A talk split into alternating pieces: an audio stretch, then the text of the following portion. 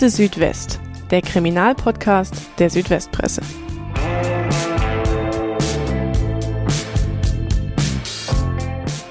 Die Suche nach Liebe und Partnerschaft, sie endet im April 1997 in Leonberg bei Stuttgart tödlich. Es ist ein Verbrechen, das längst in Vergessenheit geraten ist, damals aber großes Aufsehen erregte.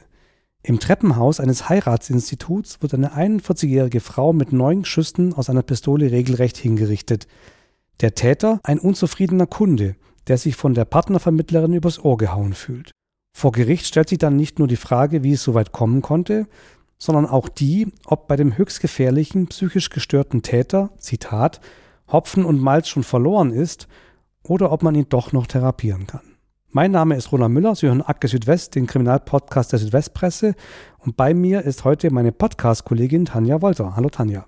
Hallo Roland, schön, dass wir hier mal wieder zusammensitzen.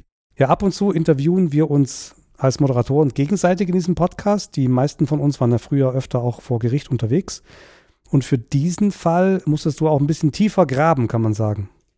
Ja, kann man definitiv so sagen. Ich muss auch einräumen, ich hatte diesen Fall selbst eigentlich schon längst vergessen. Und wir haben ja neulich ein bisschen zusammengestanden und überlegt, welchen Fall wir in der nächsten Podcast-Folge machen.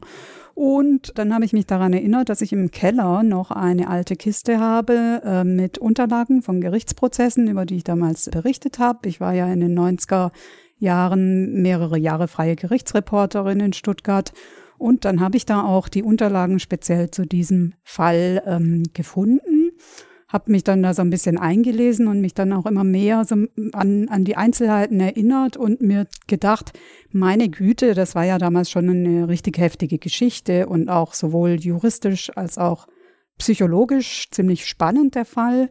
Ja, und jetzt sitzen wir hier und reden darüber. Ja, wohl dem, der seine Unterlagen noch aufbewahrt und seine Schrift dann noch lesen kann. Ich habe da selber leider vor ein paar Jahren bei dem internen Umzug hier im Büro das allermeiste an Gerichtsunterlagen weggeworfen, weil ich kein Messi sein wollte und habe mich jetzt schon öfter darüber geärgert, seit wir den Podcast machen. Aber das heißt, du hast noch einiges in der Schublade, war noch mehr im Keller. Also ich habe tatsächlich ungefähr sieben bis acht Fälle ähm, gefunden, die ich nicht mehr so wirklich im Detail im Kopf hatte. Die können wir hier aber durchaus nach und nach noch aufbereiten. Ich bin dann quasi so ein bisschen so für die antiken Fälle zuständig. Ja, Genau, also ein Lob auf den Keller und dann gehen wir gleich rein in unseren heutigen Fall. Dieser Podcast wird von der Systemhaus Ulm GmbH unterstützt. Arbeiten Sie mit kriminell veralteter Software? Läuft vieles nicht mehr rund? Wünschen Sie sich mehr Tempo?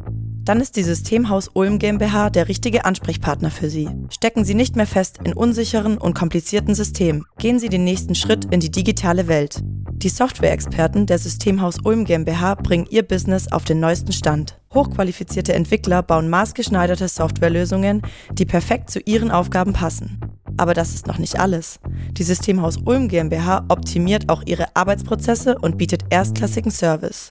Das engagierte Team unterstützt sie von der Planung bis zur Umsetzung für einen reibungslosen Übergang in die digitale Ära. Mehr Infos auf www.systemhaus-ulm.de. Übrigens, die Systemhaus Ulm GmbH ist seit 30 Jahren Ihr zuverlässiger IT-Full-Service-Partner in der Region. Etwas, was uns heute sehr beschäftigen wird, ist ja die Psyche unseres Täters und seine Suche nach einer Frau. Was hat denn unsere heutige Hauptfigur für eine Vorgeschichte? Erzähl uns mal ein bisschen was über ihn. Also der Mann ist Anfang der 60er geboren, war zur Tatzeit im Frühjahr 1997, also ähm, Mitte 30 und er stammt aus der Sowjetunion, hat da auch große Teile seiner Kindheit verbracht und seine Eltern sind aber Deutschstämmige und äh, die Familie ist dann auch Anfang der 70er Jahre in die Bundesrepublik gekommen, klassische Aussiedlerfamilie war dann erstmal kurz in Krefeld ein paar Jährchen und ist dann äh, Mitte der 70er in die Region Ulm gekommen. Hier hat er dann auch seine ganze Jugend verbracht und eigentlich den großen Teil seiner Zeit bis zur Festnahme hat er hier in der Region gelebt und hat hier einen Hauptschulabschluss gemacht, dann eine Malerlehre gemacht, ähm, war dann aber zeitweise arbeitslos. 90er äh, Jahre war damals ein sehr schwieriger Arbeitsmarkt, also im Vergleich zu heute hat sich also mit äh, vielen Gelegenheitsjobs durchgeschlagen. Und was sich äh, bis zu der Tat eigentlich durch sein ganzes Leben durchgezogen hat, von seinem jungen Erwachsenenalter ab an, war, dass er ständig auf der Suche nach einer Frau war und auch ständig auf der Suche nach Sexualpartnerinnen. Und er ist auch wegen eines Sexualdelikts vorbestraft. Das war in den 80ern, da war er noch ein sehr junger Mann, hatte eine Anhalterin mitgenommen und diese sexuell genötigt in dem Auto. Und er musste dann auch zum ersten Mal schon eine Therapie absolvieren. Ähm, das war in der JVA Ulm. Damit ist klar, also man hatte diesen Mann schon relativ früh auf dem Schirm als auffälligen Typ. Ja, also man muss sagen, es handelt sich auf jeden Fall um einen vorbestraften Sexualstraftäter in dem Moment. Ähm, das heißt, was ich anfangs gesagt habe mit der Suche nach Liebe und so weiter, das klingt natürlich etwas unangemessen verharmlosend. Aber es ist insofern, du hast es schon angesprochen, nicht ganz falsch, weil zumindest die Suche nach einer Partnerin das ganze Leben ihn so beschäftigt hat in gewisser Weise, wenn auch, ähm, auch kriminelle Art dann. Also beschäftigt ist fast schon untertrieben. Ich finde, er war geradezu besessen davon, eine Frau zu suchen. Ich glaube, auch Frau und Sexualpartnerin war, war dann immer äh, eine Einheit bei ihm. Und äh, man muss sagen, es ging eigentlich alles schief, was er in der Richtung unternommen hat, um sei, sein Ziel irgendwie näher zu kommen. Also als junger Erwachsener hatte er ähm, Kontakte zu einer Clique hier in Ulm und die haben ihn dann aber auch relativ schnell fallen gelassen. Und über den Weg hat er schon mal keine Freundin gefunden. Dann war er vorübergehend äh, bei Verwandten in Nordrhein-Westfalen und in Frankfurt hat er gewohnt und sich dort auch ganz gezielt immer nach Frauen umgeschaut, meistens über Zeitungsannoncen war einer der damaligen Wege, Partnerschaftsanzeigen, hatte aber auch alles keinen Erfolg. Und dann hat er schließlich über eine Verwandte dann tatsächlich eine Frau kennengelernt, die sogar relativ schnell geheiratet und es war aber eine Ehe, die eigentlich sofort zu Bruch gegangen ist. Also die hat nur wenige Monate gehalten. Die Trennung ging dann wohl auch von der Frau aus, nicht von ihm. Die wollte ihn einfach nicht mehr als Mann. Und es war aber dann auch die einzige Beziehung, die er überhaupt hatte. Und wenn man jetzt mal seine ganze Suche nach der Frau jetzt so mal rekapituliert, im Gericht war von 500 bis 1000 Partnersuchanzeigen von Frauen die Rede, auf die er geantwortet hat. Also Deswegen auch der Begriff besessen, den ich eben verwendet habe. Und ähm, es ist aber nie irgendwas daraus entstanden. Und äh, daraus kann man dann auch schließen, dass er definitiv kein Womanizer war. Er hat wohl immer Frauen getroffen. Die waren aber eher von seinem ganzen Verhalten äh, immer sehr abgeschreckt von ihm und haben sich dann nie auf eine Beziehung mit ihm eingelassen. Und um aber sein, seine sexuelle Lust auch auszuleben, hat er sehr, sehr oft Prostituierte aufgesucht. Ja, und Mitte der 90er Jahre ist er dann dazu übergegangen, ähm, professionelle Partnervermittlungsagenturen ähm, zu beauftragen, für ihn eine Frau zu suchen. Äh, so Heiratsinstitute wie unser Fall in Leonberg, äh, Eheanbahnungsinstitute hat man da auch früher dazu gesagt. Ja, diese Partnervermittlungsagenturen, es ist ja ein bisschen auch wie eine Zeitreise in eine andere Welt der Partnersuche, also der Partnersuche, bevor es das Internet gab. So ein bisschen eine fremde Welt von Anno dazumal. Was ist denn das für eine Branche, diese Heiratsvermittlungsagenturen? Und ist die überhaupt seriös? Also man kann definitiv sagen, es war damals eine komplett andere Zeit. Also es hat ja gerade erst so angefangen, sich das Internet zu verbreiten, aber die meisten waren da noch nicht so aktiv. Es gab auch noch nicht äh, Dating-Apps, die heute völlig normal sind wie Tinder, auch keine Online-Partnerbörsen äh, wie Parship. Und wer nicht im Club oder auf der Party oder im Beruf irgendwie eine Freundin oder einen, einen Freund gefunden hat, der musste einfach andere Wege einschlagen. Und es waren zum einen die ganzen Suchannoncen, die es gab in Medien, also vor allem, also jedes Stadtmagazin hat früher so Seiten gehabt, auch jede Tageszeitung, wahrscheinlich sogar. Die Südwestpresse hatte früher äh, am Wochenende Annoncen, äh, Partnersuche geschaltet und ähm, dann der andere Weg waren diese Partnervermittlungsagenturen, wie in unserem Fall, die gegen Geld Kontakte vermittelt haben. Und ich würde jetzt nicht sagen, dass die per se jetzt alle unseriös waren, aber es gab definitiv schwarze Schafe in diesem Bereich. Also Tricksereien, Betrügereien waren keine Seltenheit. Es wurde auch immer äh, davor gewarnt, vor allem von Verbraucherschützern, dass man da ganz genau hinschauen muss. Auch auf die äh, Verträge, die man da unterschreibt. Also im Kleingedruckten waren da oft irgendwelche Gemeinheiten versteckt, die einen dann finanziell geschädigt haben. Oder es gab so Tricks wie, dass man äh, Fotos von besonders attraktiven Frauen den Kunden gezeigt hat. Ähm, und bei dem eigentlichen Treffen hat sich dann herausgestellt, dass die Frau ganz anders aussieht als die auf dem Foto, die man auserwählt hatte. Dann äh, gab es auch Probleme, wenn äh, Institute zum Beispiel ähm, gesagt haben, die Vermittlungsgebühr wird im Voraus bezahlt, also weil manchmal waren ja die Wünsche nicht erfüllt hinterher und dann war aber das Geld schon weg. Und in unserem Fall hat die Polizei auch ermittelt, wie dieses Institut in Leonberg aufgestellt war. Und da lief dann auch nicht alles astrein. Also so hat es dann auch ein Kommissar in dem späteren Gerichtsprozess dann so dargelegt. Und es wurde ja auch festgestellt, dass der Angeklagte definitiv betrogen worden ist von dieser Partnerschaftsvermittlerin, dass ihm also falsche Tatsachen vorgespiegelt worden sind, um ihm sein Geld zu entlocken. Und ähm, die Ermittler haben aber auch ähm, festgestellt, dass es zu echten Partnerschaften gekommen ist, ähm, auf Grundlage von der Arbeit dieses Instituts. Also es war jetzt keine Agentur, die komplett auf einen äh, Betrug angelegt war oder also ein, die nicht komplett ein betrügerisches System da abgezogen hat.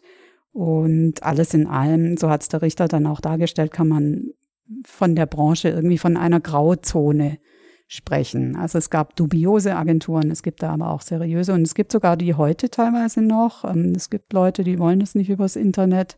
Ich denke mal, gerade im Senioren-, Seniorinnenbereich ist es durchaus noch üblich, dass solche Agenturen eingeschaltet werden.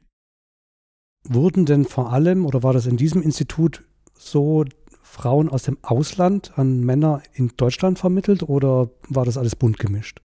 Also in dem Institut war es wohl so. Die waren wohl durchaus spezialisiert auf Frauen aus Osteuropa auch. Aber ich denke mal, es, das war ein breites Feld damals. Ne? Es gab äh, Agenturen, die wirklich auch nur äh, sage ich jetzt mal, Inländer und Inländerinnen vermittelt haben. Und ähm, es gab aber auch, ähm, soweit ich weiß, damals viel im Bereich Thailand, Thailänderinnen, die vermittelt worden sind, Philippinen, die vermittelt worden sind. Und klar, klar gerade bei den ähm, ausländischen Frauen war sicher oft auch der Hintergrund, dass sie äh, natürlich gerne ein Leben in Deutschland führen wollten und sich de dementsprechend ähm, ja, gewünscht haben, hier einen Mann zu finden und zu heiraten und hier leben zu können. Und zu diesem Zeitpunkt kommen wir zu unserem Täter zurück. 1997 hat unser Mann auch schon Erfahrung mit diesen Agenturen seit einigen Jahren. Also der Kontakt zu der Agentur, der kam 1997 äh, zustande in Leonberg und er hatte aber vorher schon andere Institute ähm, besucht und sich an die gewandt bei der Partnersuche, unter anderem eines in Ravensburg. Und da ist er, so hat er es selber dann später dargelegt, wohl auch immer wieder hereingelegt worden. Also gerade diese Ravensburger Agentur, die hat ihm wohl mal eine Frau aus der Slowakei vermittelt und bei der hatte sich dann aber wohl herausgestellt hinterher beim Treffen, dass die schon einen Freund hatte und eigentlich gar nicht interessiert war an einer Beziehung, also dass es auch wiederum nur darum ging, diese Vermittlungsgebühr zu kassieren. Und ähm, er fühlte sich da immer wieder, äh, ja, verarscht über den Tisch gezogen, hat sich äh, auch immer mehr Wut in ihm angestaut gehabt. Und man muss auch sehen, er hat relativ viel Geld bei all dem liegen lassen. Also allein bei der Partnersuche hat er wohl rund 10.000 Mark aufbringen müssen. Und ähm, so viel Geld hatte er aber gar nicht, weil er ja auch sehr, sehr viel da im Rotlichtmilieu unterwegs war, sehr oft Prostituierte besucht hatte und da allein schon 50.000 Mark hat liegen lassen. Also für ihn war das schon auch eine finanzielle Geschichte. Und dann kommt zu dem Kontakt nach Leonberg, der dann zu der Tat führt. Ja, bei dem Heiratsinstitut da in Leonberg, da war er dann erstmals Anfang 1997. Er saß dann mit der Inhaberin, also dem späteren Opfer, in diesen Büroräumen, hat Kataloge durchgeschaut, sich dann ähm, für zwei Ukrainerinnen interessiert. Und er hat aber von vornherein ganz klar gesagt, ich möchte nur eine Frau, die keine Kinder hat. Also das war so seine Grundbedingung. Und ein paar Wochen später wurde ihm dann signalisiert, dass beide Frauen ihn auch kennenlernen wollen. Und der Vertrag hat dann vorgesehen, pro vermitteltem Kontakt werden 2800 Mark fällig. Und im April, da kam dann die erste Frau angereist. Er hat dann auch vor dem Treffen noch das Geld bezahlt, diese 2800 Mark.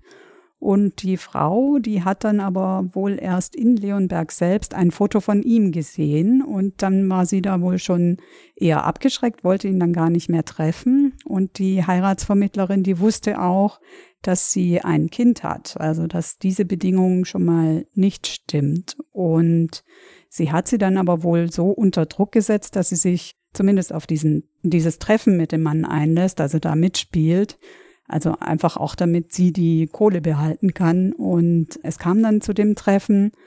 Sie hat dann wohl auch bei ihm übernachtet, die Frau, und er muss da auch sexuell aufdringlich geworden sein. Das hat sie wohl abgewehrt. Also man hat getrennt geschlafen in seiner Wohnung. Und am nächsten Tag hat sie ihm dann auch sofort äh, gesagt, äh, dass sie kein Interesse habe an ihm. Sie hat ihm auch gesagt, dass sie Mutter ist. Und dann hat sie auch noch gesagt, dass die Heiratsvermittlerin äh, das auch weiß. Okay, also es geht mal wieder alles schief. Die vermittelte Frau will nichts von unserem Täter wissen. Vielleicht kann man sie auch nicht verdenken. Und er ist auch wegen seiner Vorgeschichte jetzt richtig sauer. Wie reagiert er denn diesmal? Also alles, was ich jetzt hier erzähle, das beruht äh, auf seinen eigenen Aussagen im Gerichtssaal und er hat die ganze Vorgeschichte wirklich bis ins Detail nahezu akribisch äh, geschildert. Und demnach war er natürlich wutentbrannt, hat diese Frau geschnappt, sie ins Auto gesetzt und ist dann direkt zu diesem Hochzeitsinstitut äh, nach Leonberg gefahren und hat sie zurückgebracht. Und äh, dann hat er noch in dem Institut auch selbst die Polizei alarmiert. Die sind dann auch gekommen. Er hat sich ja betrogen äh, gefühlt, war ja auch nachvollziehbar, dass er da versucht, dagegen vorzugehen. Und die Polizisten, die dann da anwesend waren, die haben das aber wohl alles erstmal nicht so ernst genommen, haben dann zwar eine kleine Meldung gemacht, aber mehr nicht. Und bis zu der eigentlichen Tat sind dann aber noch einige Tage vergangen. Also es war dann nicht sofort in, in der aktuellen Wut ist das alles nicht passiert, sondern erst ein paar Tage später. Und da gab es dann äh, ja fast schon eine kleine Odyssee zu Strafverfolgungsbehörden, die er unternommen hat, um wieder an sein Geld zu kommen. Also er ist äh, dann, nachdem die Polizisten da wieder gegangen sind, am nächsten Tag zur Staatsanwaltschaft Stuttgart gefahren, hat da das gemeldet. Äh, die haben dann wiederum ihn äh, zurückgeschickt nach Leonberg zur Polizei. Dann ist er da wieder hingefahren, hat dort die Frau angezeigt wegen Betruges und Menschenhandels. Das ist auch alles aufgenommen worden, diese Anzeige. Hm, er hat sich dann selbst noch einen Anwalt gesucht, damit er immer Akteneinsicht hat und hat dann die Partnervermittlerin auch selbst nochmal angerufen, von ihr das Geld zurückgefordert. Und da ist er dann wohl auch, ähm, hat er sie massiv bedroht auch, gesagt, sie liege sonst 1,80 Meter unter der Erde.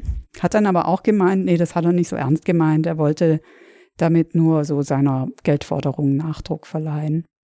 Und dann ist er tatsächlich nochmal zur Polizei, hat da wiederum erfahren im Gespräch mit den Beamten, dass diese Geschäftsfrau durchaus schon äh, auffällig geworden ist, ähm, dass sie den Ermittlern nicht ganz unbekannt ist. Und dann ist er ähm, wieder ins Büro gefahren. Also wir sind jetzt schon mehrere Tage später und hat wieder das Geld eingefordert. Sie hat sich dann geweigert, ihm das Geld zurückzugeben. Und in dem Moment zieht er eine Pistole aus seiner Jacke. Sie flieht ins Treppenhaus. Er läuft ihr hinterher und äh, zielt von hinten neunmal direkt auf ihren Körper, drückt ab. Und er hat das ganze Magazin dann leer geschossen. Und die Staatsanwaltschaft sprach dann auch später von einer Hinrichtung. Du hast es eingangs schon bemerkt. Acht Projektile haben diese Frau getroffen äh, mehrere davon direkt in den Oberkörper, in Organe, in die Wirbelsäule und die Frau ist dann auch noch am Tatort verblutet. Und was man eigentlich meinen könnte, danach flieht ein Täter. Das mhm. war in dem Fall nicht so. Er hat dann einfach von sich aus die Polizei angerufen und sich festnehmen lassen. Das ist eine eindrucksvolle Schilderung. Die Sache ist, kann man sagen, komplett eskaliert. Der Ablauf ist so ein bisschen äh, verworren, finde ich. Ähm, weil einerseits wieder die Anzeige, dann nimmt er eine Pistole mit. Und bei Tötungsdelikten kommt es ja immer auf die Frage an, äh, nach dem Vorsatz. Wollte er sie denn jetzt töten? Wollte er sie anzeigen? Oder warum hatte er die Waffe überhaupt dabei?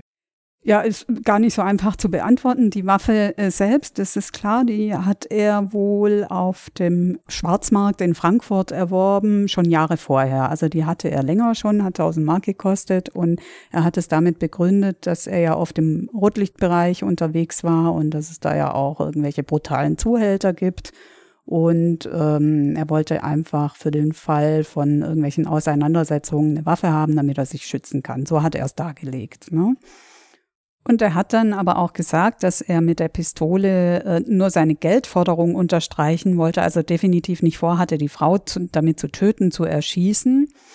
Und er sei dann aber, so hat er es wortwörtlich gesagt, total ausgeflippt. Und äh, in dem Moment bricht dann auch seine Erinnerung ab an Einzelheiten. Konnte er sich nicht erinnern, wollte er sich nicht erinnern. Also es war dann ähm, später im Gerichtssaal eine Art Geständnis Leid wobei es ja überhaupt keinen Zweifel an seiner Täterschaft gab. Er wurde ja am Tatort mit der Tatwaffe festgenommen. Jetzt alles etwas, etwas bizarr vom Ablauf her und auch von seiner Motivation her. Äh, was hat denn die Staatsanwaltschaft aus dem gemacht? Wurde er dann wegen Mordes angeklagt oder war es was anderes? Also der Mann wurde angeklagt wegen Totschlags, nicht wegen Mordes. Und dann gab es noch den Vorwurf des Verstoßes gegen das Waffengesetz. Die Waffe war ja illegal, die er da hatte. Und ja, die Anklage ging tatsächlich nicht von einem Mord aus, sondern auch äh, von einem ja Ausraster kann man sagen. Also dass er einfach in dem Moment ausgetickt ist und dann relativ spontan entschlossen hat, äh, diese Frau zu töten. Und es gab wohl auch bei den Ermittlungen jetzt nicht irgendwelche Hinweise, die darauf schließen könnten, dass er das tatsächlich geplant hatte. Es kam dann zum äh, ersten Prozess im Februar 1998 am Landgericht Stuttgart. Erster deshalb, weil wir werden nachher hören, es gab tatsächlich zwei Prozesse zu diesem Fall. Und was da aufgefallen ist, also schon gleich am ersten Tag, dieser Angeklagte, der hatte ein riesiges Mitteilungsbedürfnis, also wirklich fast schon äh, nervig, ja, vor allem was seinen ganzen Lebenslauf anging. Da hat er auch also wirklich alle Details akribisch geschildert. Ich habe diese Aufzeichnungen, die ich habe, das sind wirklich seitenweise handschriftliche ähm, äh, Aufzeichnungen über, über seinen Lebenslauf allein dabei. Und ähm, er hat sich da grundsätzlich sehr, sehr gerne als Opfer dargestellt, der von anderen gemobbt, gehänselt, irgendwie geärgert wurde und alle waren immer gegen ihn. Und ähm, demnach, also ist er auch ähm, ständig verprügelt worden als Kind von seinem Vater, von seinem Bruder. Er ist von Mitschülern beschimpft worden, gehänselt worden.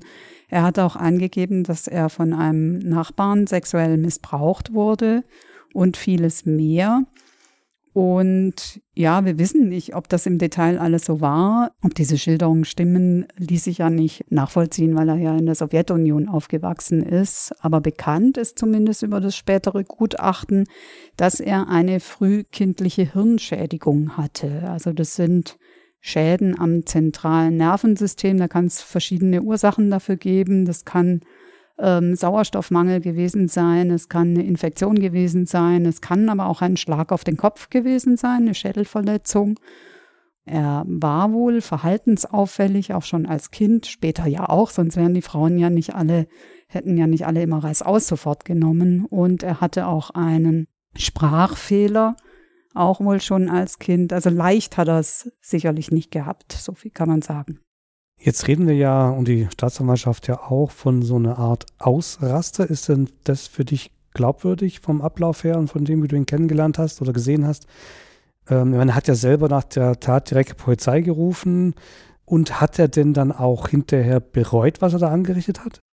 Also zur Frage der Glaubwürdigkeit ich weiß es ehrlich gesagt nicht, nicht so richtig. Man kann es nicht so richtig einschätzen. Also ich finde, es, es spricht so ein bisschen dafür, dass er ja wirklich erst versucht hat, über den legalen Weg sie zu bestrafen. Ne?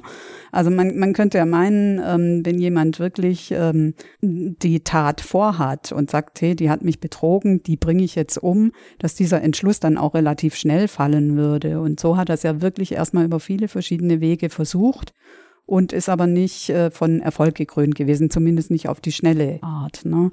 Das spricht vielleicht eher für seine Glaubwürdigkeit. Was ich in der Geschichte ein bisschen komisch immer finde, er kann sich an alles erinnern, an seine ganze Kindheit, an die ganze Vorgeschichte der Tat bis ins Treppenhaus hinein. Nur an die eigentliche Tat, die vielleicht eine Minute war, da hat er den totalen Blackout und kann sich angeblich an nichts erinnern. Also das fand ich immer so ein bisschen komisch.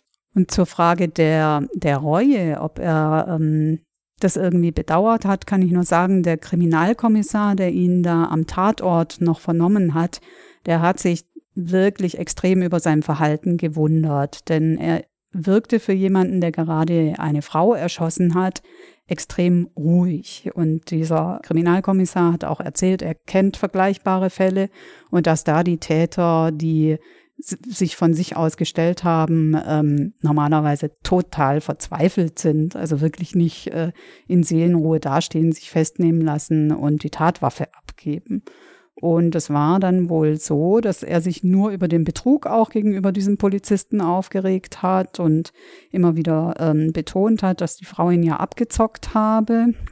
Und selbst als dieser Polizist ihm ein Foto dann von dieser blutüberströmten Leiche gezeigt hat und gesagt hat, hallo, Sie haben die erschossen, Sie haben die umgebracht, die ist tot, die Frau, hat er überhaupt keine Regung gezeigt und keine Reue.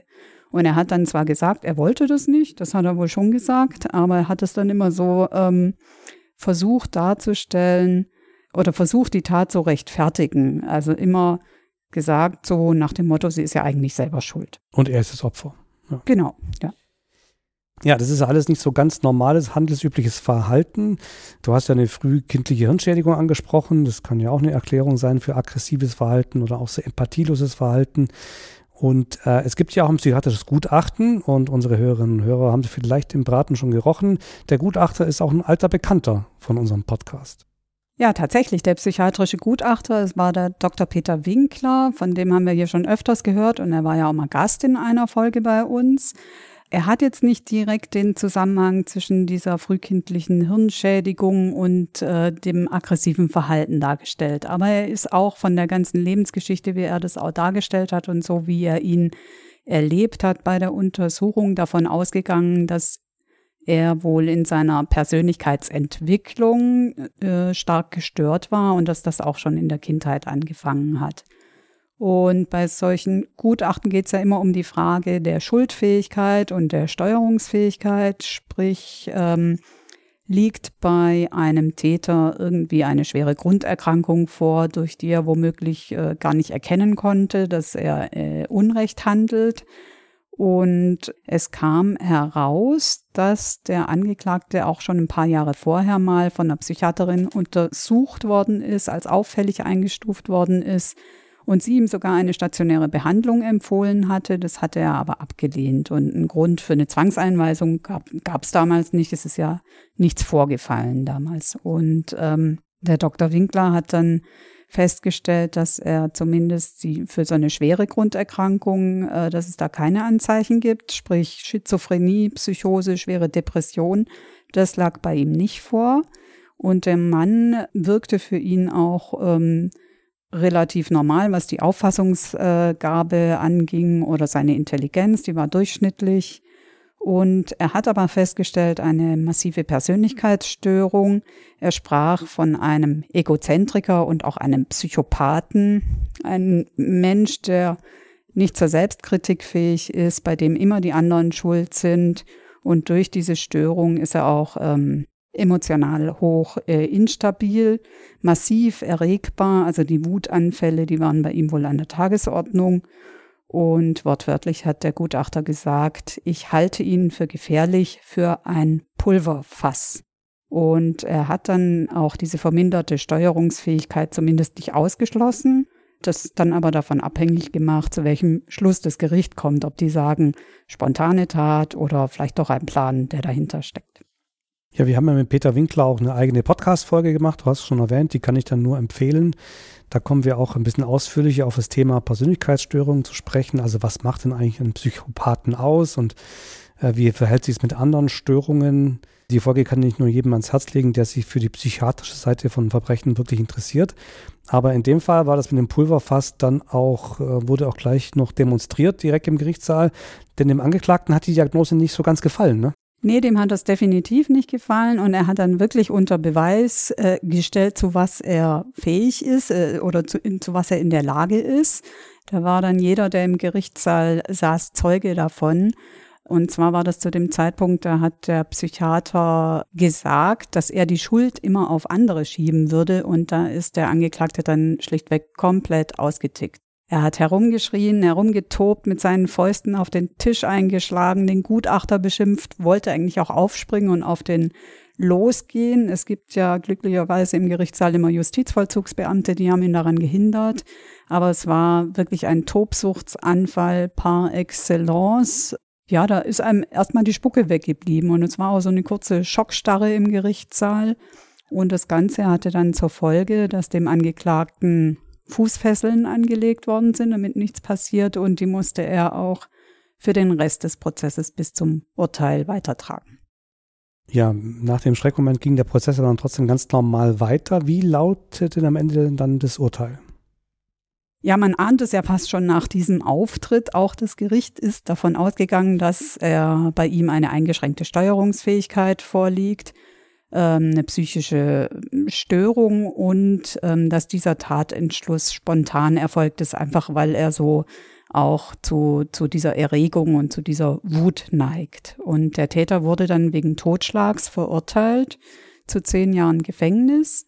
Und zugleich hat das Gericht angeordnet, dass er dann nach Verbüßen seiner Haftstrafe auf unbestimmte Zeit in einer psychiatrischen Klinik untergebracht werden muss Einerseits, um sich therapieren zu lassen, aber vor allem auch, um die Allgemeinheit vor ihm zu schützen, weil er wurde schlichtweg als sehr gefährlich eingestuft. Ja, interessant fand ich damals noch, das Gericht hat sich wirklich sehr verwundert gezeigt, dass es angesichts dieser Gefährlichkeit, die in ihm ist, ähm, nicht längst schon früher zu einer vergleichbaren Tat gekommen ist.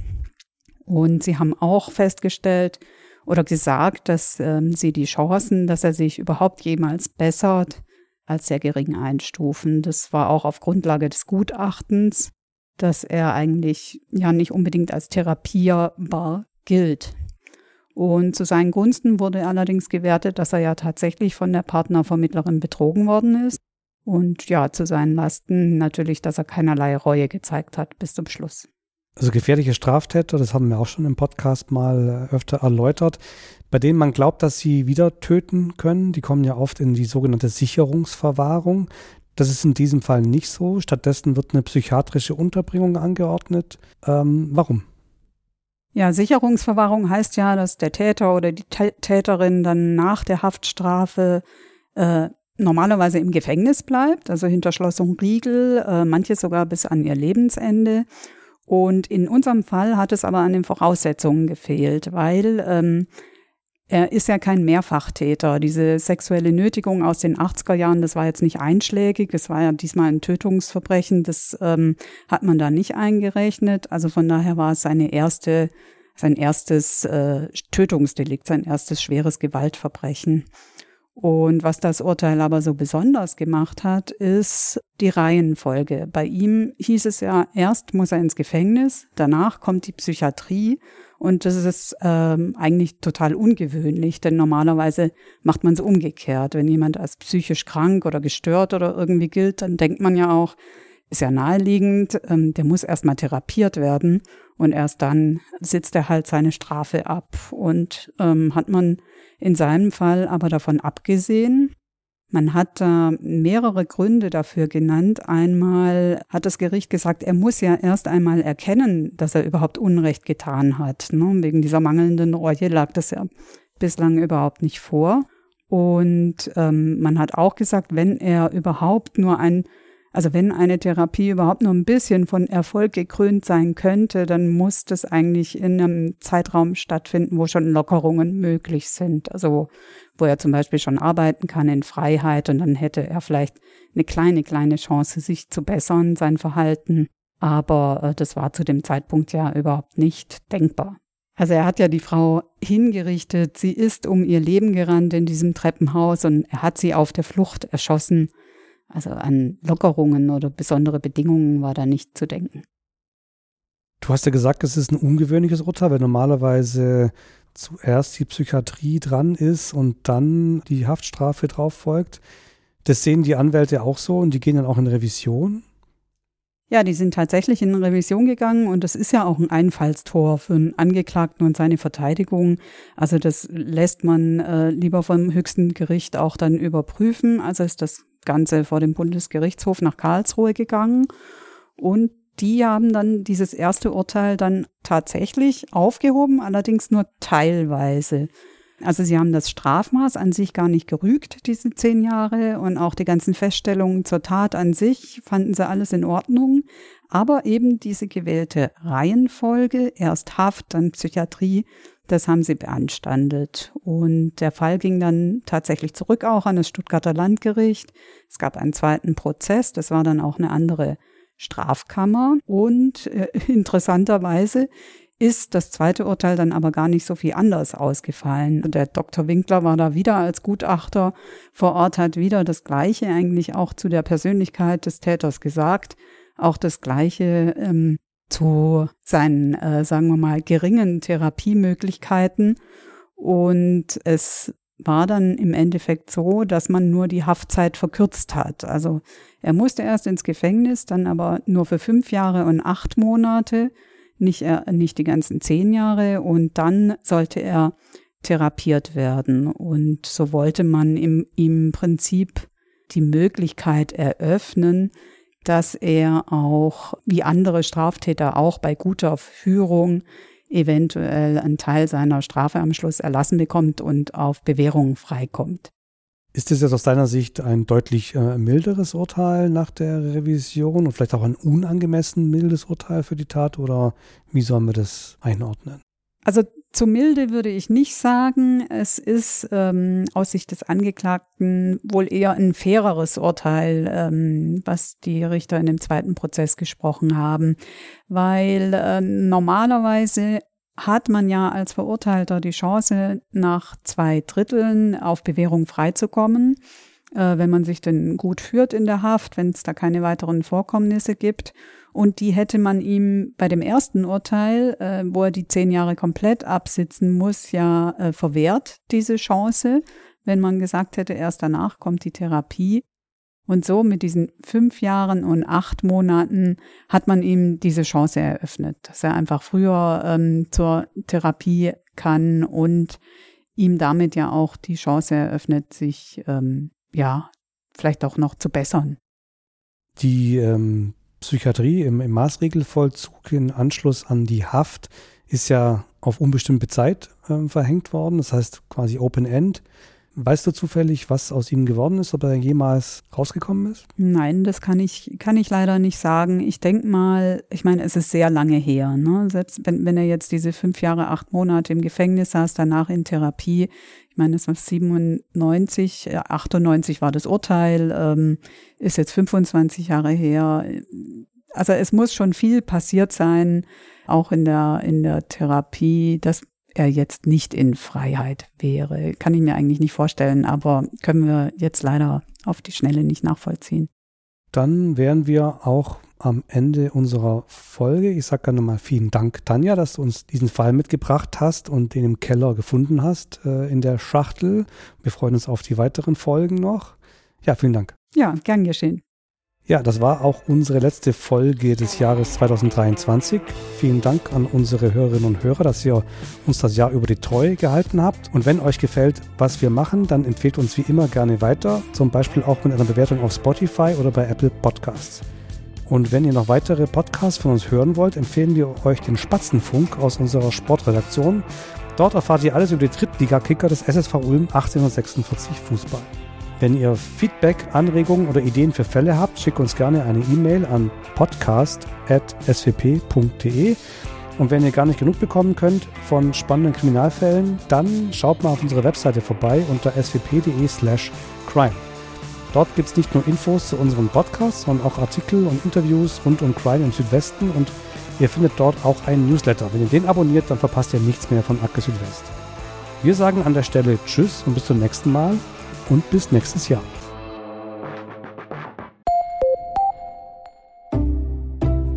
Diesen Podcast hörst du kostenlos. Möglich wird das durch unsere vielen Abonnentinnen und Abonnenten. Unterstütze auch du Qualitätsjournalismus in deiner Region mit einem Digital-Abo. Teste uns einfach mal einen Monat lang. Alle Infos auf swp.de.